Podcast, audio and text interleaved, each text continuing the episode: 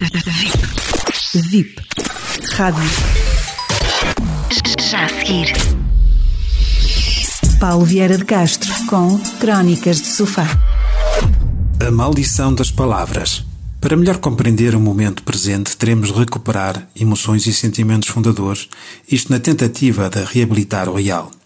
Por isso é urgente fazer como Claude Monet nos ensinou: esquecer o nome das coisas. Como explicar isto? Todos os dias eu passava por aquela flor. Certo dia, alguém me disse: Olha, uma esperança. E a partir desse momento ela passou a existir de facto. Vivemos numa sociedade em que, para as coisas existirem, têm de ter um nome. Isso é o inverso de tudo em que acredito. Tudo antes de o ser já o era.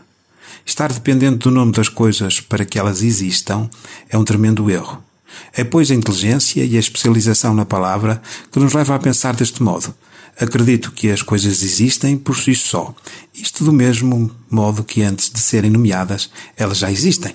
Volta ao Zen e à sua sabedoria repetindo: Se tu compreendes, as coisas são exatamente o que são. Se tu não compreendes, as coisas são exatamente o que são.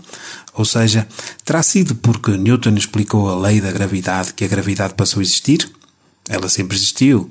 Por força de tal razão é imperativo existir, impedindo que a obsessão pelas palavras nos transforme em coisas à espera de serem nomeadas haveremos de prescindir da exagerada dependência das palavras, já que esse é o mais cruel erro de especialização da raça humana.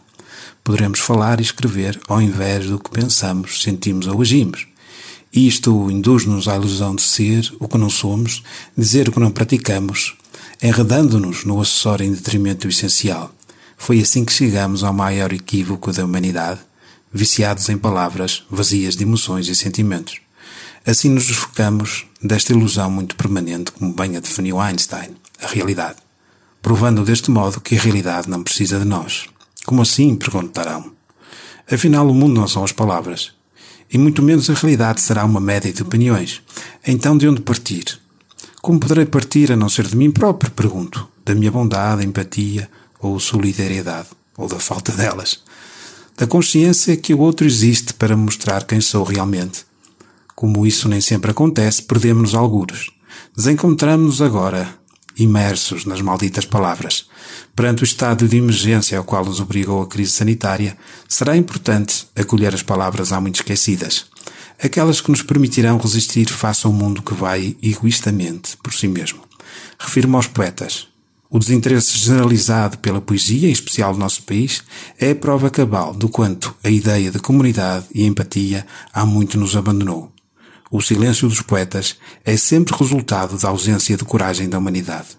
Assim sendo, perdemos-nos do espírito da nossa irmã, a Mãe Terra.